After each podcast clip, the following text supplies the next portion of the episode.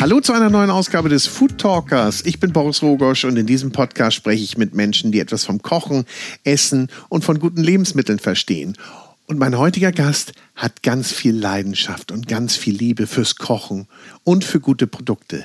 Die Rede ist von Nora Horvath vom Bistro Speis.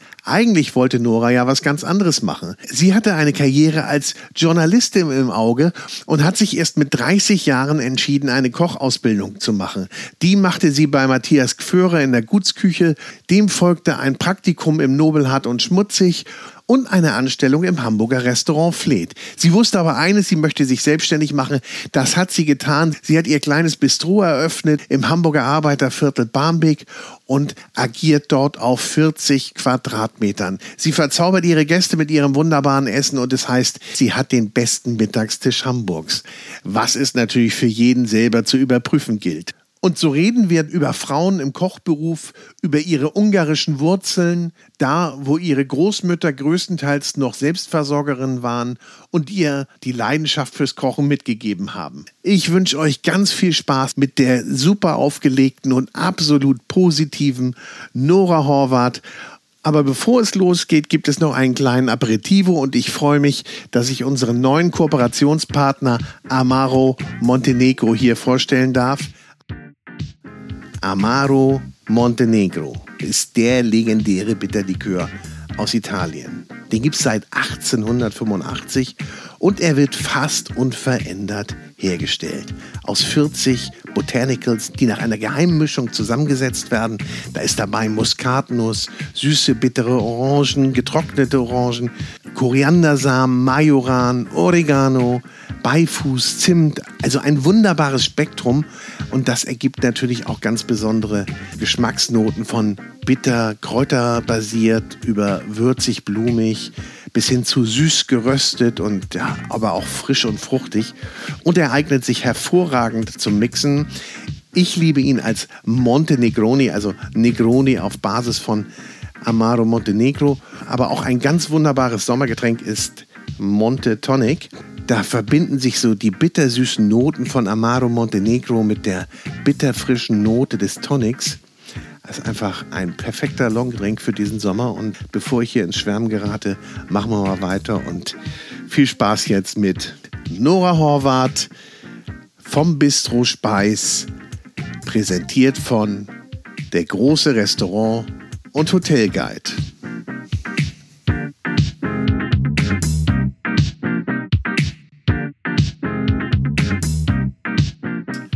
Hallo, Nora Horvath. Bei dir im, man darf es gar nicht sagen, ne? Doch, sagst du. Ja, also bei dir im Restaurant oder Bistro Speis, was sagst du? Bistro Speis, genau. Im Bistro Speis.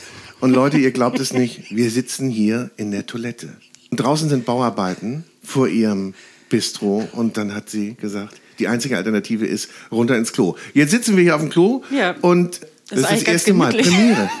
Ich war meine, noch nie das mit ist. Eigentlich ist das hier noch ein neuer Gastraum, ja? Äh, Tatsächlich, Ne? ausbaufähig. So, so, so Private Dining. Sehr private. Aber Private Dining ist es ja oben bei dir auch. Ne? Das ist äh, nicht unwesentlich größer, ja. wie groß ist dein Gastraum? Also Alles an allem mit der Küche zusammen unter 40 Quadratmeter. Unter 40 Quadratmeter.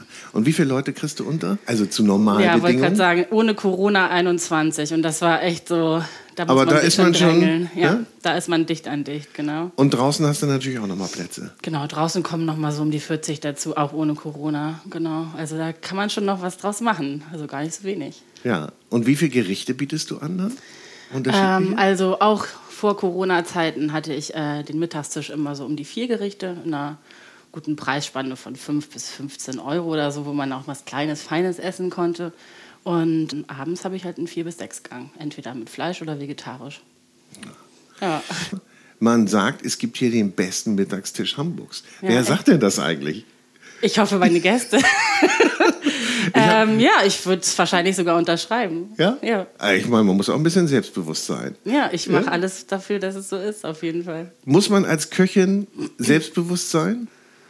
Ähm, ich glaube, man kann bescheiden sein, aber man sollte das, was man macht, aus Überzeugung tun. Und das erfordert ja wahrscheinlich schon auch ein Selbstbewusstsein für das Ding, was man tut. So, ja? Schon? Vielleicht schon?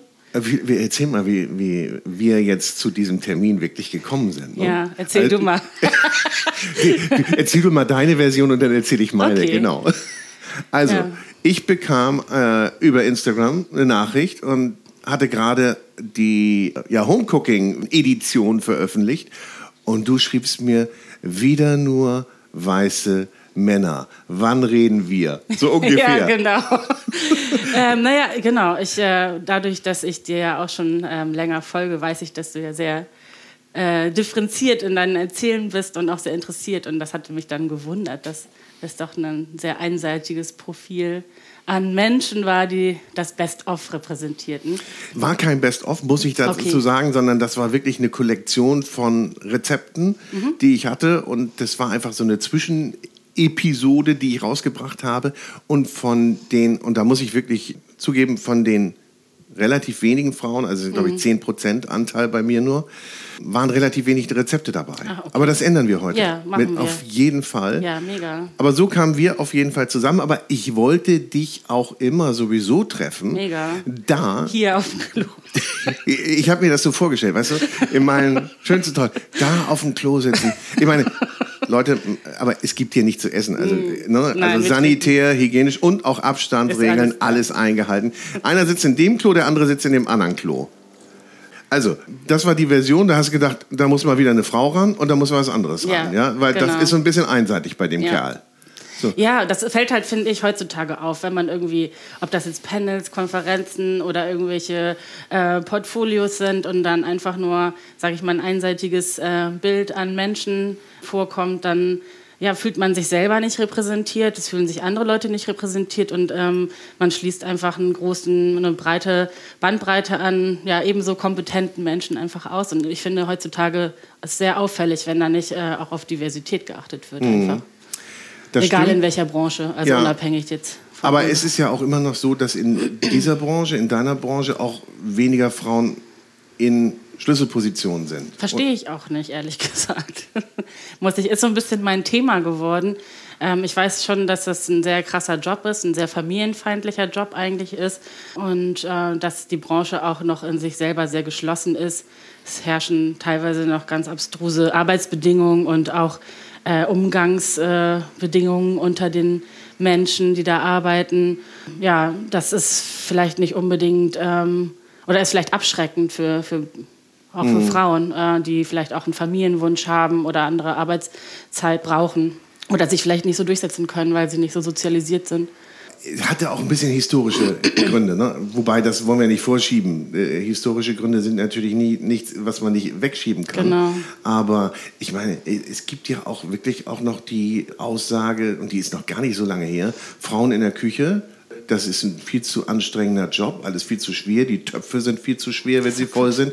Das können Frauen gar nicht leisten. War bestimmt in den 60er noch eine 60er, 70er Jahren noch eine Aussage, oder? Ich finde das total interessant, weil wer kocht denn zu Hause in den Familien? Also das ist halt irgendwie so eine krasse Diskrepanz. Wo kommen denn, sage ich mal, die, die Rezepte her? Was ist denn die Geschichte des, äh, der Lebensmittelverarbeitung? Ähm, das sind ja letztendlich Frauen gewesen, die das Fundament für, sage ich mal, eine abstrahierte, auch gehobene Gastronomie gelegt haben. Und das, die Wurzeln gehen ja jetzt wieder dahin zurück. Es geht ja jetzt wieder an das Handwerk letztendlich. Und das ist ja sehr geprägt von Frauen. Also ich will das jetzt gar nicht so auf so eine nur rein feministische oder so eine frauenfokussierte Ebene ziehen, sondern ich wundere mich ehrlich gesagt hauptsächlich darüber, dass da nicht auch irgendwie die Ressource Frau irgendwie genutzt wird. Also rein aus ähm, also gerade auch zur Zeit, wo es einfach auch so einen krassen Personalmangel und sowas gibt, dass man ja. einfach guckt, wer ist da auch äh, gewillt, wer hat da Bock, wer hat da auch Talent und ähm, möchte sich da mit einbringen und dann einfach ein Arbeitsklima zu schaffen, was absolut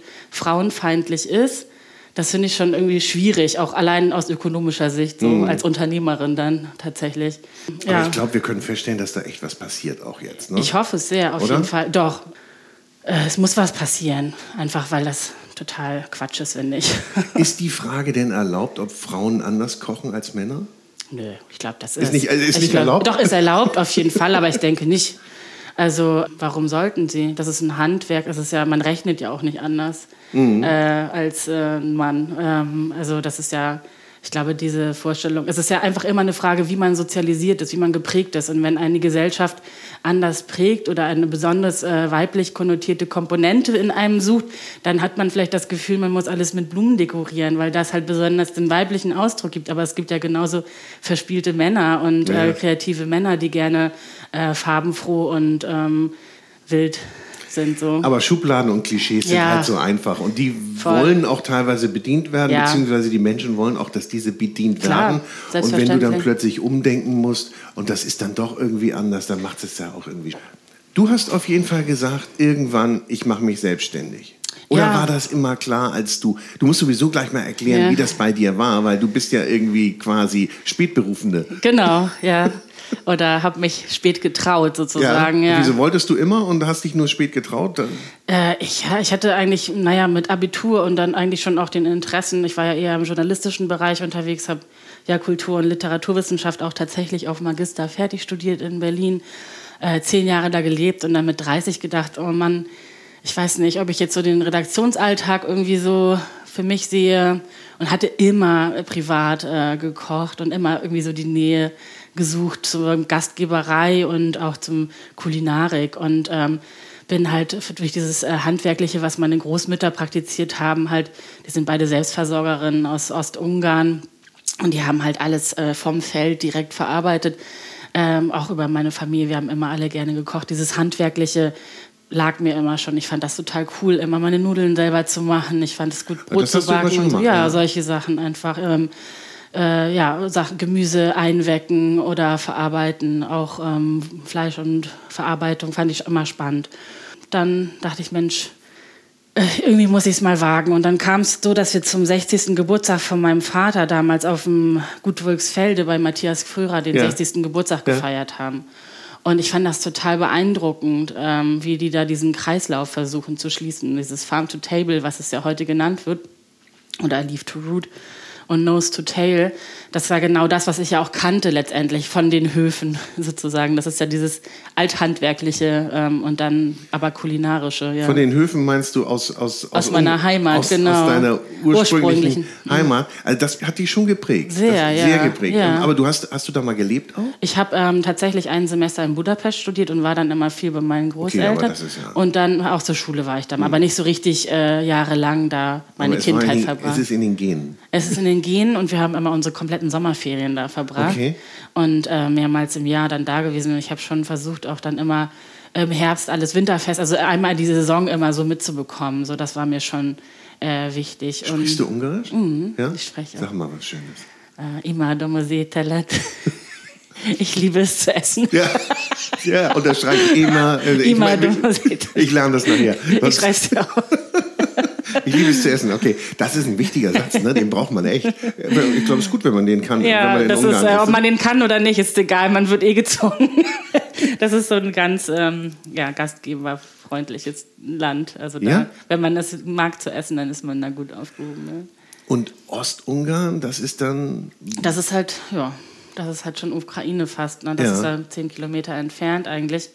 Äh, da, wo meine Familie lebt, das ist schon wirklich Außengrenze Außen- Europa. Fühlt man auch ja. so ein bisschen in den Köpfen tatsächlich. Ja? Das ist schon schade, dass sich das da so entwickelt hat.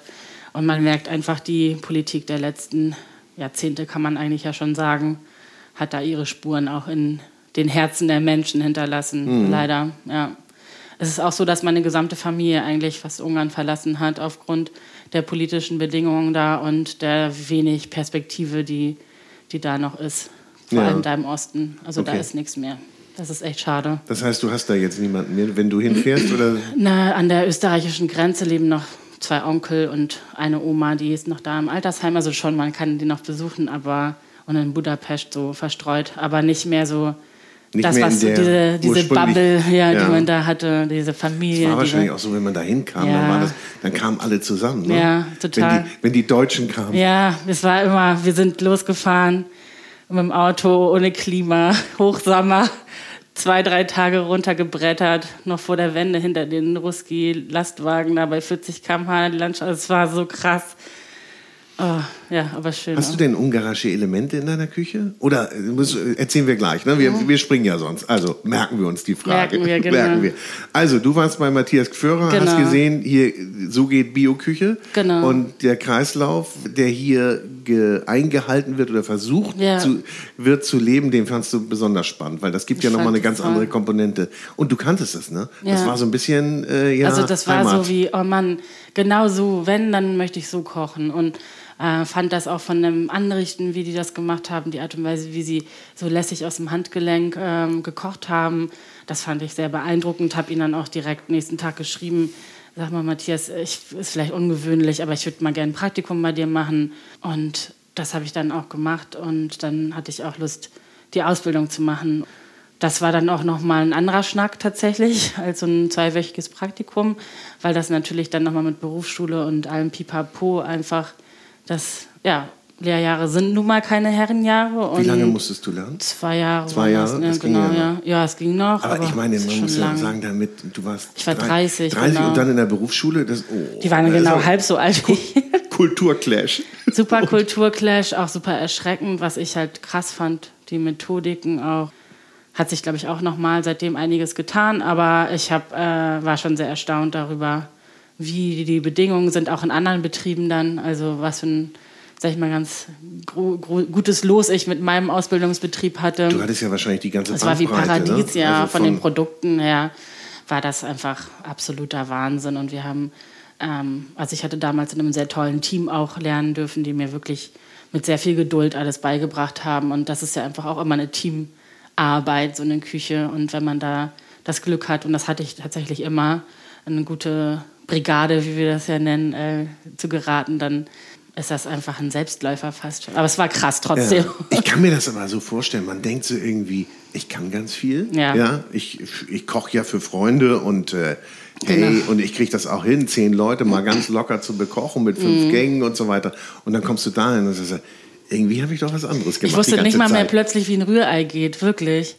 Weil Ich war, ich, war so, ich war so auf Null gestellt. Ich weiß auch, dass ich mit Reset. Matthias wirklich da mal auf dem Brunch stand und dann meinte ich, sag mal, Matthias, wie machst du das Rührei? Ich habe irgendwie, ich würde es jetzt so machen, aber ich weiß ja nicht, wie du das machst. Und dann meinte Ja. er, sag mal, du kannst ja wohl ein Rührei, mach doch einfach mal ein Rührei. Und Ja. er hat mir auch sehr viel gelassen. Ich habe da schon sehr schnell auch dann Posten gekocht und so, das war schon cool. Aber äh, ich, ja, man musste sich da, da das Selbstbewusstsein irgendwie wieder zurückerarbeiten. Also genau das, es war auch eine der Sachen, die dann sofort rauskam, dass man nicht Hausfrauenkochen machen soll, Mhm. sondern ähm, dass es natürlich ein ganz anderer Ablauf ist. Also ja, das ist ein ganz anderes Kochen. Was würdest du sagen, ist das Wichtigste, was du dann, du konntest ja kochen, haben wir festgestellt, Mhm. was du da gelernt hast, was so, so wo du gesagt hast, klick, das ist es? War das so eher Organisation und Vorbereitung? Mhm. Ja, Oder? ja? ich glaube einfach Küchenorganisation, das, was wir ja Mise en place nennen in der Küche, die Vorbereitung, die, die Weitsicht, ähm, die, die zeitlichen Abfolgen und auch damit dann das Verständnis dafür, was ein Gericht ausmacht und wie ein Gericht entsteht. Also ähm, welche Komponenten wie lang auch brauchen. Also dafür in der Vorbereitung hat man dann ja auch die Idee plötzlich von, von dem einzelnen Gericht auf dem Teller, weil man da ja erst weiß, wie wird es sich am Ende zusammenfügen. Und ähm, das ist das Verständnis, was man dann bekommt vom Kochen. Also da geht dann das Wissenschaftliche eigentlich fast erst los in so einer Ausbildung. Ja. Kocht man eigentlich mehr mit dem Kopf oder mehr mit dem Herzen? Oder mit dem Bauch? Ich glaube, je ähm, professioneller man wird, desto mehr kocht man mit dem Kopf wahrscheinlich. Tatsächlich ist eine ganz gute Frage, finde ich. äh, ja, doch, finde ich. Nee, wirklich. Also darüber habe ich noch gar nicht nachgedacht, aber du hast recht. Also ich glaube, man braucht sehr die Leidenschaft, also den Bauch und das Herz auf jeden Fall, um überhaupt äh, Köchin oder Koch werden zu können. Aber ich glaube tatsächlich, es gibt ja so ganz krasse Freaks, die nur aus so einer ganz analytischen Temperatur, Gewicht, äh, weiß nicht, Druckebene irgendwie ans Kochen rangehen. Und die können ja auch krasse Sachen kochen irgendwie. Also man kann das auch sehr analytisch und sehr mit dem Kopf machen.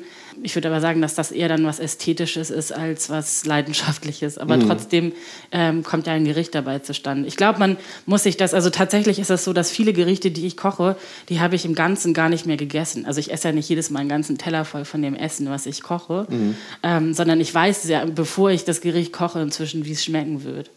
Und ähm, Also du schmeckst im Kopf. Genau, also ich weiß genau diese Komponenten. Ich muss auch, wenn ich irgendwie ein neues Produkt, was ich noch nie gegessen habe, irgendwo auf einer Reise oder so zum ersten Mal koste, weiß ich ja automatisch einfach durch so ein bestimmtes Archiv, was man inzwischen aus der Erfahrung heraus hat, äh, selber abgespeichert hat, zu was es passen würde aus den Dingen, die ich bislang schon mir selber erarbeitet habe. So. Aber, äh, also, aber, du sagst es, ne? das muss man sich erarbeiten. Das ist Arbeit, genau. Also als du aus der Ausbildung raus warst, mhm. nach zwei Jahren, wie fit hast du dich da gefühlt? Hast du gedacht, jetzt kann ich alles, jetzt kann ich mich selbstständig machen, jetzt ich wusste von Anfang an, dass ich mich gerne selbstständig machen möchte direkt. Also dass ich, wenn ich mit 30 jetzt in die Ausbildung gehe, dass ich ähm, dann jetzt nicht so lange meine Wanderjahre haben werde, sondern dass ich dann ähm, sehr gerne einfach direkt äh, relativ zügig auch in die Selbstständigkeit gehe, um das sozusagen ja zu überbrücken die Zeit ähm, zwischen eigenem Restaurant und ähm, Ausbildung habe ich noch mal eine Anstellung im Fleet ähm, gehabt, eine halbjährige. Da wusste ich aber schon, dass ich mich selbstständig machen werde. Und davor war ich äh, Nobelhart und Schmutzig nochmal okay. und habe da ähm, bei Willi Wagner und Michael Schäfer noch ein Praktikum gemacht.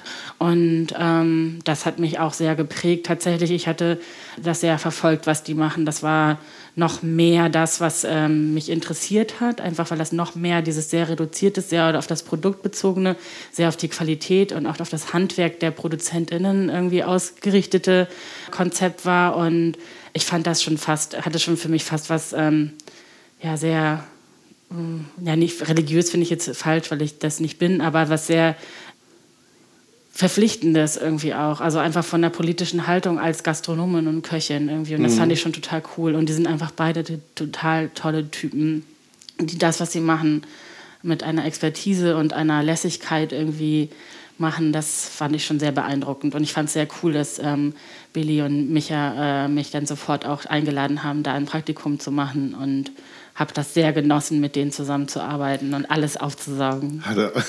wie sich das anhört, so wie du schwärmst, auf einen bleibenden Eindruck hinterlassen. Ja, ja? also ich fand alles toll. Also ich fand toll, wie sie Chefs sind. Ich fand es toll, dass die ähm, die Arbeitsbelastung und die Herausforderungen, die es ja einfach nur mal gibt, als ähm, auch vor allem Chef oder Chefin in dem Bereich fast äh, locker irgendwie gewuppt haben fand das toll, wie sie ein Team geführt haben, fand das toll, mit welcher Haltung sie die Dinge auch den Gästen gegenüber gemacht haben, mit einem ganz krassen Selbstverständnis. Und da hatte ich ja auch, das hatte ich auch schon ein paar Mal jetzt in Interviews gesagt, dass mich das sehr geprägt hat, dass ähm, Billy Wagner dann zu einem Gast, der absolut die Menüreihenfolge, das ist ja auch eine bestimmte Dramaturgie und da überlegt man sich als Gastronom oder Koch, ja eine ganz krass lange Zeit, wie man das machen möchte. Dieser Gast wollte unbedingt äh, das Menü ab, die Menüabfolge geändert haben, was sie dann natürlich auch gemacht haben. Aber der Gast sagte dann zu Billy, ja, ich weiß, du musst es ja auch machen, denn ich bin ja auch der König hier. Und dann meinte der Billy, du weißt du was, eigentlich bin ich der König hier und du bist mein Gast. So. Mhm. Und diese Haltung, also mag sich jetzt vielleicht ein bisschen äh, ja, krass anhören, aber ich fand das eigentlich ganz cool, diese Haltung zu haben, Mensch, ich biete dir was an und ich mache es so gut, wie es kann, wirklich mit dem allergrößten äh, ähm, Respekt vor dir als mein Gast und mit dem größten Wissen an Handwerk, was ich mir angeeignet habe. Ich werde es dir perfekt machen, soweit es geht. Äh, Nimm es doch einfach an. So. Und äh, diese Haltung wollte ich mir dann irgendwie auch aneignen und habe das, glaube ich, ganz gut gemacht, weil die Gäste hier bei mir inzwischen die Reise immer alle sehr gerne mitgehen. So, ja. ja ich habe ja auch eine Carte Blanche, also die kommen ins Restaurant, die wissen ja auch gar nicht, was sie bekommen. Und, Ist das so? Äh, ja, ja, ich mache das einfach ganz, äh, auch teilweise bei Veranstaltungen inzwischen. Ich verkaufe ja. denen einfach eine Veranstaltung und dann kriegen die. Aber lassen das alle zu? Nö, manche natürlich nicht. Das nee. ist ja schon sehr krass. Das gibt ja auch, würde ich persönlich wahrscheinlich auch schwierig finden. Aber ähm, ich also ich mache das ja auch. Ich sage, ich sag, oder wenn ich mir was aussuche, ja. dann sage ich vielleicht, äh, ein Gericht, das möchte ich auf jeden Fall haben. Ansonsten gib, mach mir noch zwei mhm. andere und deine Reihenfolge sowieso, wie du möchtest. Ich freue mich dann so auf ja, die Überraschung. Das, das, ist viel, viel spannender. Und äh, dann bin ich natürlich auch manchmal mit Leuten unterwegs, die das erstmal mm. sezieren und auch sich jedes Gericht wirklich einzeln mm. erklären lassen wollen. Ja mag ja auch sein, dass es mhm. irgendwelche Unverträglichkeiten genau, gibt und so weiter. Kann man ja sagen. Ähm, ne, manchmal auch, ich will ja niemanden umbringen. ob sie jetzt wirklich da sind, ist ja immer noch eine andere Frage. Ne? Aber ja. ich glaube, das ist, man kann das so teilen. Nicht? Einmal die, die sagen, ich bin experimentierfreudig und dann die anderen, hm, Ja, ich also bin ein bisschen ich, picky. Genau, also das gibt es natürlich, die Gäste gibt es natürlich auch. Und ähm, ich kann denen natürlich auch extrem gut entgegenkommen, indem ich sie begleite bei der Entscheidung, aber denen auch versichere, dass sie sich auch darauf verlassen können. Man erzieht sich seine Gäste so ein bisschen, Wahrscheinlich, hast du recht, ja. Weil die, die dann zu dir kommen, ich meine, viele kommen über Mund-zu-Mund-Propaganda Mhm. oder, und, oder weil sie ja, was von dir gelesen haben. Aber dann wissen sie natürlich auch schon in irgendeiner Form, was sie erwartet Ja, und, und lassen sich dann auch darauf ein. ich denke Wo- schon, ja. Worauf müsste ich mich jetzt einlassen? Was wäre so, wenn ich jetzt am Abend komme und kriege da mein Vier- oder Sechs-Gänge-Menü? Wie würde das, Ah. wie würde sich das so abspielen? Ich würde dich richtig schmausen lassen. ich habe richtig Bock. Ich bin ja jetzt seit Ende des äh, letzten Jahres nicht mehr richtig aufgewiesen. Wenn du jetzt kommen würdest, dann würde ich alles auffahren. Ich glaube, es wäre so ein richtig exzessiver Abend mit ähm, allem Sprudeligen als Getränkebegleitung und äh, aufgesetzten und ähm, leckersten Speisen unterschiedlicher Couleur. Also wirklich. Ihr müsstet sie sehen. Sie strahlt, sie strahlt. Sie würde am liebsten Ich jetzt in die jetzt Küche gehen und sagen, lass uns aufhören Ja. oder lass uns nach oben gehen. Ich hätte Lust auf was gekocht. ganz Deftiges, angefangen von so richtigen Hausmacherwürsten bis filigransten, irgendwelchen äh, gebeißten Fischgerichten. Also das sollte einmal alles durch die Bank weg. Junges Gemüse, das ja jetzt auch mass irgendwie auf dem Markt vorhanden ist. Ich glaube, wir würden einen äh, richtig guten Abend haben. Wie oft wechselst du die Gerichte? Wie Jeden oft? Tag, Je, immer. ja. jeden Tag? Und was Ja. ist da der ausschlaggebende Punkt für dich? Ist es Inspiration oder ja. sagst du, oder Verfügbarkeit? Wahrscheinlich eine Ähm, Mischung naja, daraus. genau. ne? Also die Verfügbarkeit natürlich. Also ich richte meine Küche ähm, anhand der Saison und der Verfügbarkeit und der verarbeiteten äh, Möglichkeiten der Verarbeitung ähm, aus und ähm, arbeite mit Kleinstproduzentinnen und Produzenten. Dass sie mir anbieten, das nehme ich auch so ab. Das hinterfrage ich auch nicht. Und ja, äh, ja also wenn ich jetzt Sebastian Bayer anrufe und dem sage, was hast du da? Ich möchte für 30 Leute Fisch kochen. Dann sagt er, ich bringe dir was rum und dann nehme ich das auch so. Und dann auch nimmst für du den, Preis den mir egal, ja. ja. Ich vertraue dem da total und ich vertraue auch meinen äh, Leuten, äh, auch Ulrike vom Wilkenshof, wenn ich sage, ich brauche, möchte das und das. So viele Leute bekochen, äh, stell mir was zusammen. Also wie gesagt, ich gucke mir das auch nicht an. Es ist auch die Vertrauensbasis. Also es ist auch genauso, wie ich das dann an die Gäste weitergebe und auch das Vertrauen äh, von denen genieße. Gen- Das äh, Vertrauen möchte ich auch gerne in meine Produzentinnen und Produzenten haben und habe ich auch. Das ist schon cool, ne? wenn Ja. das so ineinander verzahnt ist. Voll. Ja, Es ist und- aber auch so. Ich habe noch nie etwas gehabt, was ich nicht irgendwie perfekt fand. Irgendwie, ja. Super. Wenn ich jetzt kommen würde, spontan zu Gast, was könntest du mir dann kochen? Was, Ich hätte- hättest, du, was hättest du im Kühlschrank? Ich Was- hätte dir tatsächlich, äh, wenn ich äh, nicht gestern so spät nach Hause gekommen, hätte ich dir heute Tacos mit äh, Pulpo gemacht. Ich habe noch ähm, Taco-Masse und ich habe noch einen ganz köstlichen Pulpo und den hätten wir uns zum Frühstück mit einem ja. eine geilen... Hätte, hätte, hätte. Hätte, hätte. Aber jetzt sitzen Aber- wir auf dem Klo und trinken Kaffee, ist doch auch gut. Genauso gut. Boris, das heißt nur, du musst Ja, wiederkommen. ja, das ja sowieso. Das ist ja, das ist ja Ehrensache. Aber sag mal, was muss man äh, im Kühlschrank haben eigentlich aus deiner Sicht so? Was hat man so im Kühlschrank, äh, damit man irgendwie so durchkommt für Notfälle? Ja, was man im Kühlschrank haben sollte, damit man auf jeden Fall durchkommt, sind ja zehn Eier. Damit kommt man ja schon mal ziemlich weit, finde Genau, ich. wenn, wenn man dann auch weiß, wie das Rührei geht. Ja, wenn man endlich weiß, wie Rührei geht. ähm, also mit zehn Eiern kann man schon ziemlich viel machen, finde ich. Ähm, ich habe auf jeden Fall immer Eier, ähm, Milch, Milch, eine Milchalternative im Kühlschrank. Auf jeden Fall Senf, weil ich das lecker finde zum Abschmecken. Ich habe immer ein gutes Olivenöl da, jetzt nicht unbedingt im Kühlschrank. Ein gutes Salz und natürlich Butter.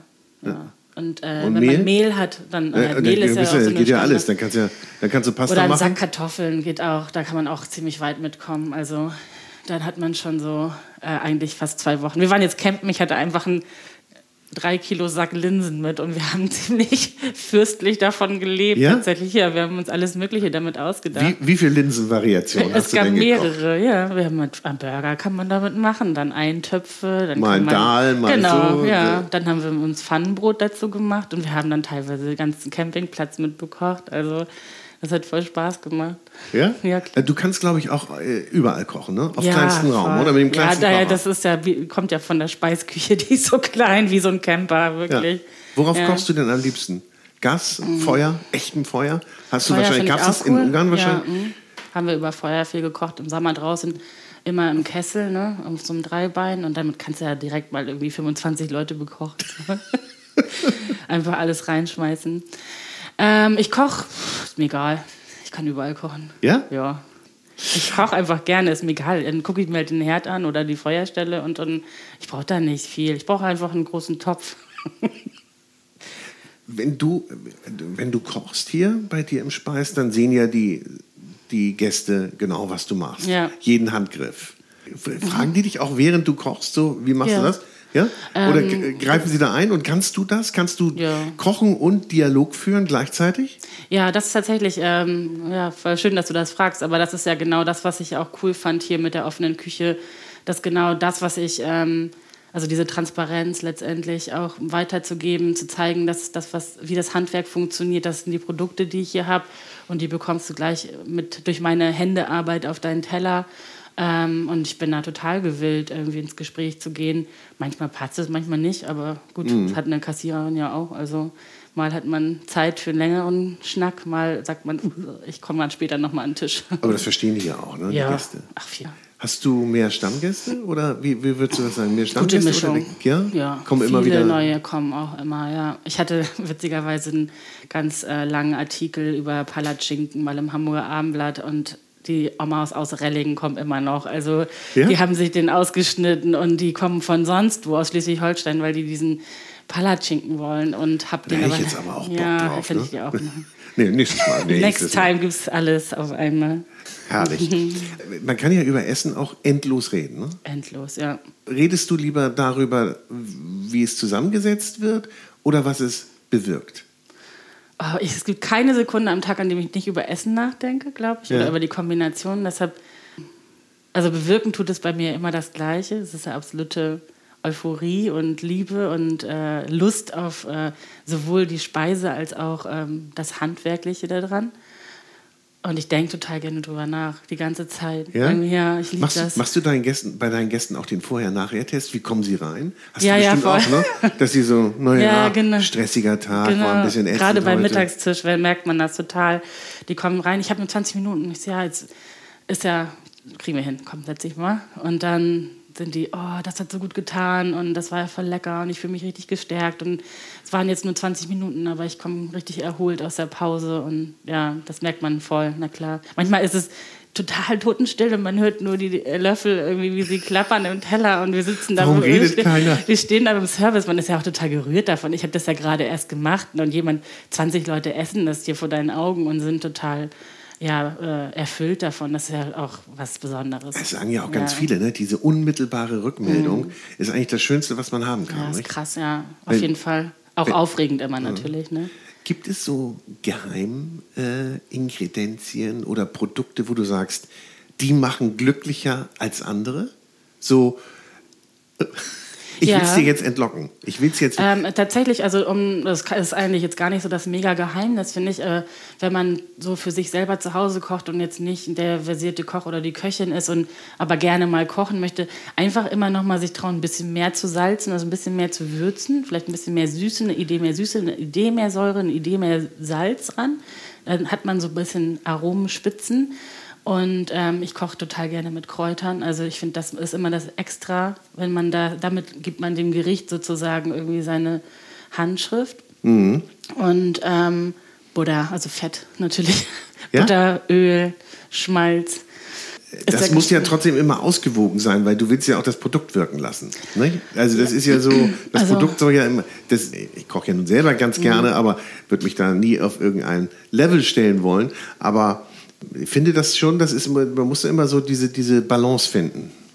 Ja, also man sollte ähm, halt gucken, was sozusagen der Hauptdarsteller oder die Hauptdarstellerin sozusagen auf dem Teller ist. Ähm, Habe ich Lust, dass es ein schönes Stück Fleisch ist oder reicht mir ein schönes Stück Fisch oder ein schönes Gemüse? Was, äh, was möchte ich da im Vordergrund stellen? Und dann guckt man sich an, was hat das vielleicht auch schon für ein Aromenprofil? Ist es eher was Mildes wie ein Sellerie oder sowas?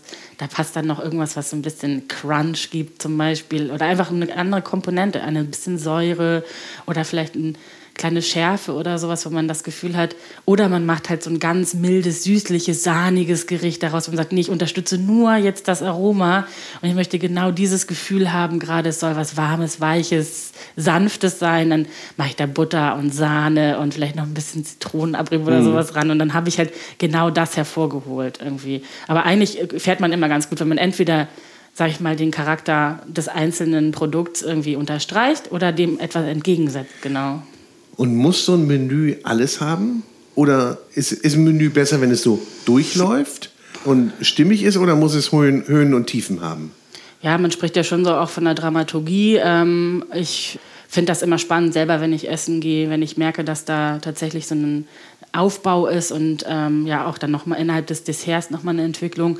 Ähm, ich mache das eigentlich so, wie ich Lust habe. Also manchmal mag, mag, ich gerne überraschen zwischendrin, manchmal mache ich mir meine eigenen kleinen Witze und Zitate, weil ich denke, ach Mensch, ich mache jetzt ein kleines Gericht, aber das ist jetzt eigentlich nur, weil ich da Lust drauf habe. Also du machst es auch für dich, ne? Ja, voll. Du machst es für dich, also du musst selber Spaß dran haben, sonst Komplett. geht das nicht. Ja, aber das ist, ich glaube, ich kann das, also ich glaube, so arbeite ich einfach. Ja. Ja, ja. Nee, wenn sich das, aber das ist ja das, was wir eben sagten, wenn sich das dann überträgt, mhm. und das soll es ja, und es soll ja auch eine es soll ja auch eine Verbindung entstehen. Ja, es geht ja, ja auf dem kleinen Raum gar nicht anders. Ich kann mich da ja auch nicht verstecken. Also ähm, ich bin ja die ganze Zeit auch mit meinem Service zusammen dann im Kontakt mit den Gästen. Ich merke sofort, wenn jemand sein Glas ausgetrunken hat oder wenn die Musik irgendwie äh, anpassbarer werden muss oder ähm, so, man hat ja direkt eine Auswirkung irgendwie auf das Geschehen. Das ist ja eigentlich wie eine Inszenierung, die wir gemeinsam mit den Gästen halt haben. Also am Ende des Abends ist es immer extrem ausgelassen mit lauter Musik und vielen leeren Flaschen und äh,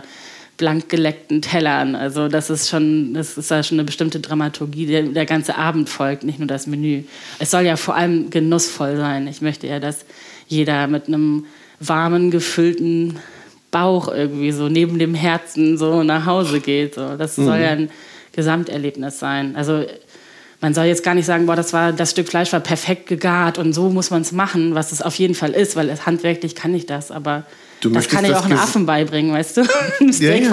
So. Äh, du möchtest das Gesamtwerk sehen, den ja. Gesamtabend. Auch natürlich nicht nur das Essen, sondern das Gesamtevent. Ist ein Event. Genau, es ist halt, ich bin halt Gastgeberin und da fühle ich mich auch verpflichtet, dass die Gäste auch einen guten Abend haben. Nicht nur das Essen gut ist auf dem Teller. Ja. So.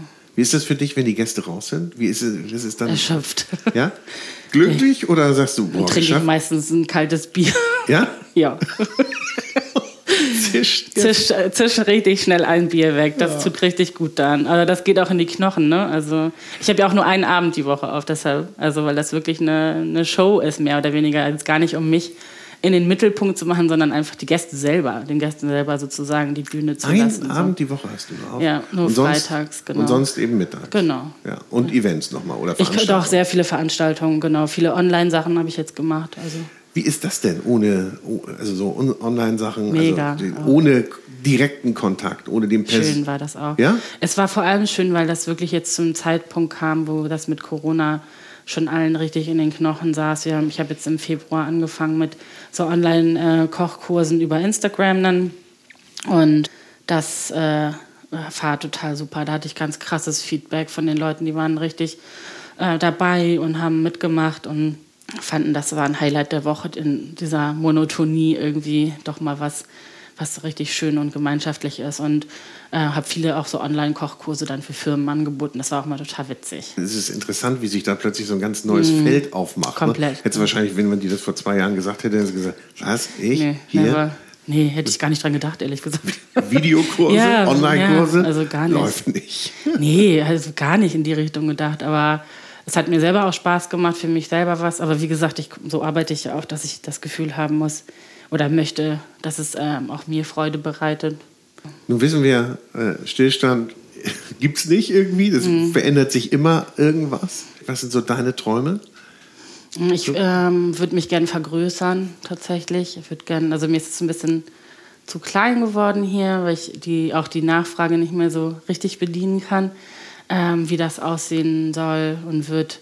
Das ist noch ein bisschen Zukunftsmusik, würde gerne aber dieses nachhaltige und auch ganzheitliche Konzept ähm, auch auf so eine Ebene gerne hieven, wo das auch in Richtung gutes Ausbildungs, guter Ausbildungsbetrieb, ähm, gute, sag ich mal, auch äh, ja, Forschung fast schon ist. Also dass man irgendwie fast wie eine Art Labore haben kann, wo man auch mal ein bisschen was ah, probieren kann okay. mit Fermentation und allen möglichen handwerklichen Tools, die man halt hat. Hier ist es halt sehr klein.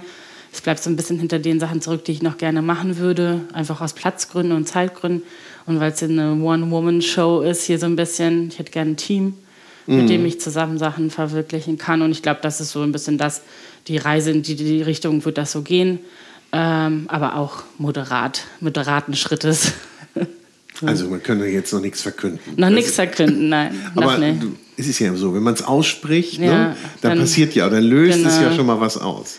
Ja. Du bist super gut vernetzt ne, in der ja. Szene. Mhm.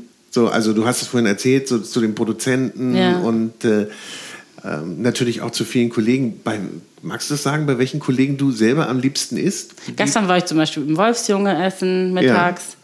Ähm, das auch, Sebastian ist ein sehr guter Freund von mir. Wir sind mit den Klinkers gut, mit Steffi. Ich war in Klinker gestern. Ach, witzig. Du? Ja, geil, witzig. Sehr schön.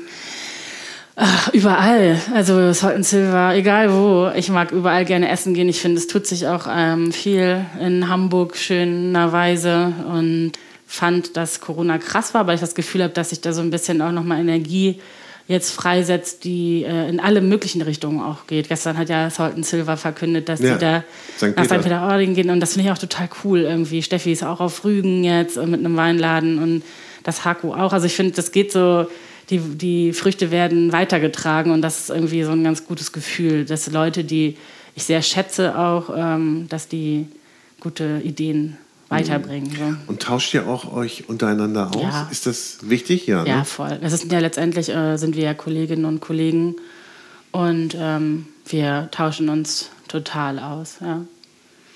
Jeder fährt seine Linie, aber mhm. trotzdem gibt es natürlich Gemeinsamkeiten. Ne? Ja, man trifft sich immer wieder und wir haben eine ganz enge Verbindung zwischen der Anne, Steffi, also Anne aus dem Clipkrug, Steffi aus dem Weinladen und Katrin aus dem Kropka. Wir sind richtig gut vernetzt miteinander und gucken, dass wir uns auch gut begleiten können und so. Also man versucht sich da auch gegenseitig ähm, zu stärken. Das Netzwerk steht. Das Netzwerk steht. ich habe irgendwo gelesen, dass du Austern liebst. Ja. Da haben wir was gemeinsam. Oh, ich liebe Austern, ja? absolut ursprünglicher Geschmack. Ich ja? lieb's, ja. Ich finde, ich finde das ja auch so großartig. Und es gibt ja ganz viele Leute, die sagen, mm. oh, nee, Austern, ja, ja. kannst mich mit jagen. Witzig, ich freue mich so, wenn die, wenn die Austernjungs wieder auf, mm. dem, äh, auf, Isemarkt. auf dem Isemarkt sind. Mhm. Was würdest du mir jetzt mit Austern machen? Was würdest du mir, würdest du, sagst du, Austern geht nur roh? Ich oder? finde, ja. Also ja? ich bin noch, noch nicht mal eine Vinaigrette oder eine Zitrone drauf. Ich liebe es einfach. also, ich finde äh, tatsächlich so vom das ist für mich so fast so ein perfektes Aromenprofil, weil das ähm, auch so lange anhält und sich so entwickelt. Ähm, ich mag dieses ursprüngliche, natürliche, salzige, aber dann auch dieses cremig-süßliche. Also die Konsistenz ist ähm, nun mal die, die sie ist, aber ich, ja, es ist einfach vielleicht ein bisschen Crunch obendrauf, einfach ein bisschen was Knuspriges noch. Oder ja, doch, mehr eigentlich nicht. Ich finde es ohne Tür. Wo sind die denn jetzt nur? ja, das wäre jetzt klasse. Aber ist das so, dass man jetzt äh, keine Austern essen sollte? Ja, ne? Ich habe ich hab mal von, von Joost äh, eine bekommen im Sommer. Mm, die war äh, so creamy. Dann ja, die war zu creamy. Mm. Also einige mögen das ja sagen, das ist mm, echt das Schönste, milchig, aber... Ja. Nee, für mich war das äh, auch Ich mag nichts. die auch in der Saison lieber tatsächlich. Ich finde ja. ähm, solche Sachen, das tatsächlich, also das ist ja mit allen Produkten so, sobald sie äh, in der Saison sind, sind sehr optimal, ob das jetzt irgendwie Spargel oder Erdbeeren oder halt Austern sind. Also und das ist ja auch das Gute, dass deine Produzenten da, beziehungsweise deine Lieferanten da auch darauf aufpassen, ja. was gerade gut ist. Ja, also genau. so wie du sagtest gerade, Sebastian Bayer, Fischfeinkost Bayer, ja. der hat dann auch natürlich nur den Fisch, der dann auch wirklich gefangen werden genau, darf, ja. ja. Und äh, der, äh, wo man sich keine Bedenken machen oder keine Gedanken machen muss, dass der da irgendwie äh, gerade in der Laichzeit ist oder ja. sonst irgendwas. Das entscheidet er ja für genau. dich. Ja, und das ist auch eine Expertise, die er hat, die ich nicht habe. Und die das äh, kann ich auch, auch muss ich auch auslagern oder halt auch Arne von Elbwild oder so, ne? die, die schießen halt dann die, und dann hat er halt ein Teilstück und dann ist es halt mal ein Wildschwein oder ich kann das natürlich in dieser Größenordnung, in der ich jetzt hier operiere, auch easy machen. Wenn ich jetzt einen riesen Laden habe, dann ist das was anderes, da muss ich anders planen. Aber ich kann natürlich mit einer äh, Schulter oder was, kann ich ja lange was anfangen. Da kann ich auch viel mit anfangen. Und ich kann ja selber entscheiden, mache ich jetzt heute was kurzgebratenes oder mache ich ein Raviolo draus. Also das ist ja, das ist ja dann das Coole an der Größenordnung hier, so dass das ein sehr flexibler Spielball ist. Gibt es denn auch irgendwas, was du sagst, das würde ich niemals verarbeiten? Das ist ein Lebensmittel, das geht gar nicht. Kalb wahrscheinlich, finde ich schwierig. Ja. Äh, ja, alles, was halt irgendwie so sag ich mal, nicht, nicht ja, wesens- oder artgerecht äh, hm. ja, zu beschaffen ist. Gänsestopfleber finde ich auch schwierig, solche Sachen. Hm. Auch wenn ich es gerne mag, aber sowohl als auch. Ich sehe da nicht die Notwendigkeit. Gibt es denn diese vermeintlichen Luxusprodukte, also sowas ja. wie Gänsestopfleber oder Kaviar oder gibt es das bei dir? Nee, Nee. Nö. Gibt's nicht. Gibt's nicht. Gibt's. Gibt's einfach nicht. Gibt's ich hatte ja auch nicht. wirklich fast zwei Jahre oder noch, ja, doch zwei Jahre gar keinen Fisch auf der Karte, weil ich äh, einfach nicht zufrieden war mit ähm, den Bedingungen, die ich ähm, ja, vorgefunden habe und dann sehr froh war, dass ähm, sich die Möglichkeit mit äh, Sebastian Bayer dann irgendwann auftat. Mhm. So. Und ähm, bin auch froh, vor allem äh, auch um die, die Verbindung auch mit äh, Sebastian Junge, der ja auch sehr weit voran ist. Ähm, und wir können uns auch gut austauschen mit unseren Produzentinnen und Produzenten und äh, haben ja auch eigentlich fast die gleiche Struktur sozusagen. Das ist immer ganz cool. Dann können die einfach hier um die Ecke fahren. Das ist ja hier auch. Ist ja, ist ja nicht weit. Ist ne? ja nicht weit, nee. Ähm, genau, also mit dem, er ist ja noch, ähm, noch einen Schritt konsequenter und handwerklicher, was ja auch cool ist, echt, dass es auch sowas in Hamburg gibt. Ja. Und, ähm, er ist da schon ein Vorreiter, ne? Genau, wir kennen uns ja aus der Gutsküche, der war ja mein Postenchef, er hat mich Ach, mit ausgebildet. Da, ja, genau. Ihr seid doch alle verstrickt miteinander. Ja, ja, das ist äh, total schnell geht das, ne? Man trifft sich immer ja. wieder, ne? Oder und Thomas viele. Sampel war ja mein Chef im ja, Fleet und so. Ja. Also wir sind alle Ne? Genau, Maurizio ja. Oster, mit dem habe ich zusammengearbeitet. Im, auch? auch im Fleet, ja. Ja, genau. guck mal, das ist alles eine. Wir sind alles eins, eine Suppe. alles eine Ursuppe. Ja. Gibt es auch irgendwas, was du gar nicht selber isst, wo du sagst, das meine ich? Nö, ich würde es auf jeden Fall probieren. Also, Probierst auch alles?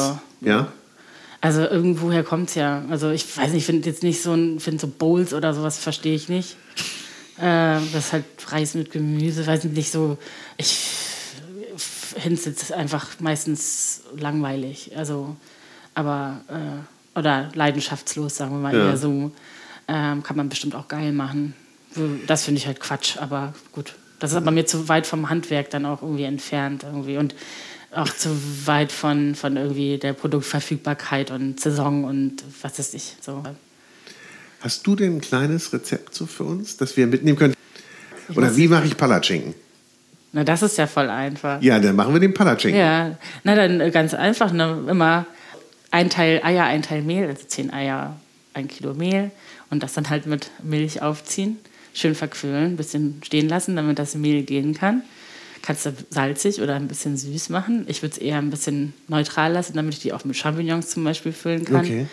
Oder du machst hier einen richtig schönen, ja, äh, mit Apfel und Walnüssen gefüllten und dann machst du dir da eine leckere Vanillesoße noch dazu. Und den Palatschinken, den füllst du in eine Pfanne, die du vorher vorgeheizt hast, am besten mit ganz bisschen neutralem Öl. Ja. Ich würde auch ohne Butter machen. Okay. Und dann flippst du den. Dann Flipp ich ihn. Flippst du ihn in der Pfanne.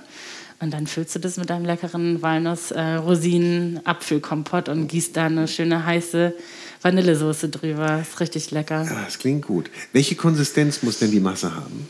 So, dass sie, wenn du sie von der Kelle runtergießt, ein geschlossenen Strahl ergibt. Einen geschlossenen Strahl. Ja, genau. Und es ist ja nicht, das darf ja nicht braun werden, oder? Ne? Also nicht zu, das soll ja eigentlich relativ hell genau, bleiben. Genau, hell bleiben. Ich würde die auch einfach nur, dass die einmal, ähm, dass man sieht von der, von der oberen Seite, dass das gestockt ist, dass mhm. da sozusagen nichts Flüssiges mehr ist.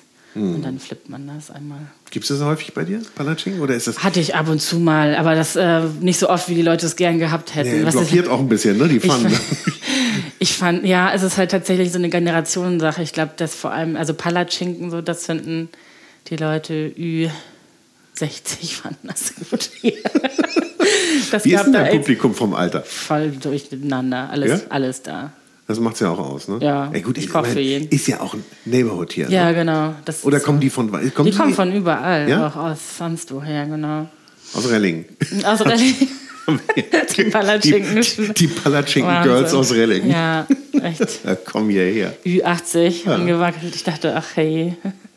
Noah, es ist ein legendäres Gespräch ja, gewesen. Das ist ich hoffe, es halt nicht zu sehr. Es ist ja ein gekacheltes Wie in der äh, Kathedrale. Badezimmer, WC. Aber das, das Gute ist ja das geräumig hier. Ne? Ja. Es ist ja wirklich, also der Gastraum und die Toilette passen von der Größe nicht zusammen. Nein, das, das Verhältnis, man, nee, hier könnte man auch noch mal vier Tische reinkriegen, wenn ja. man so denkt wie oben. Also wie gesagt, Private Dining. Ja, mehr als. Es hat mir ganz viel Spaß ja, gemacht mit dir. Mir auch. Ich komme auf jeden Fall Mega. demnächst. Ja, und lass mich verwöhnen an einem Freitagabend. Und mach das mal. Du bist ja so ein positiver Mensch, ne? Ja. ja und die, die, die, Augen leuchten, wenn du vom Essen ja, redest. Und da du sagst, einfach. und ich finde es so beeindruckend, dass du ich denke jeden Tag ans Essen. Ja, immer. Immer. Immer. Also, äh, aber kannst du noch, das interessiert mich jetzt nochmal, kochst du lieber oder isst du lieber? Ich koche, weil, oh, das ist ja eine fiese Frage. ich mache beides gleich gern. Ja? Ja. ja das ist ja gut. Ja. gut. Ich koche total gerne und ich esse auch gerne das, was ich koche. Ich liebe das. Hast Ja. du ein Lebensmotto? Also es gibt auf jeden Fall eine Maxime, nach der ich lebe und das ist einfach alles äh, immer mit dem Maximum an Liebe zu machen und zu füllen, was man geben kann. Ich finde, das, ist schon ein Lebensmotto. Äh, ja, ich finde, wenn das als Motto durchgeht, dann nehme ich das irgendwie. Und das strahlt ja auch ab. Ja? Also wenn ich hier reinkomme und schlechte Laune habe und in dein Gesicht gucke, das mich angrinst, anstrahlt, dann muss ich, also entweder sage ich, was hat die denn für gute Laune, ich gehe gleich wieder, oder ich werde angesteckt. Genau, also heute, heute äh, ist es besonders witzig gewesen, fand ich. Wir sagen herzlichen Dank, dass ihr dabei wart Ja. und schaut mal vorbei im Speis. Sagt nicht Spatz, Nee, ne? sagt Speis und äh, lasst euch verwöhnen. ja, total gerne. Es geht wieder los.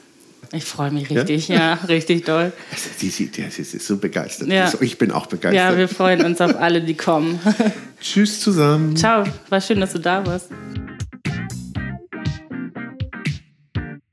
So, das war's mal wieder. Herzlichen Dank fürs Zuhören beim Food Talker, den du mit freundlicher Unterstützung des großen Restaurant- und Hotelguides hörst. Ein Guide für Gäste mit Information und Inspiration. Für Menschen mit Leidenschaft für kulinarischen Genuss. Ich wünsche, äh, ja, viel Spaß. Bis zum nächsten Mal. Tschüss.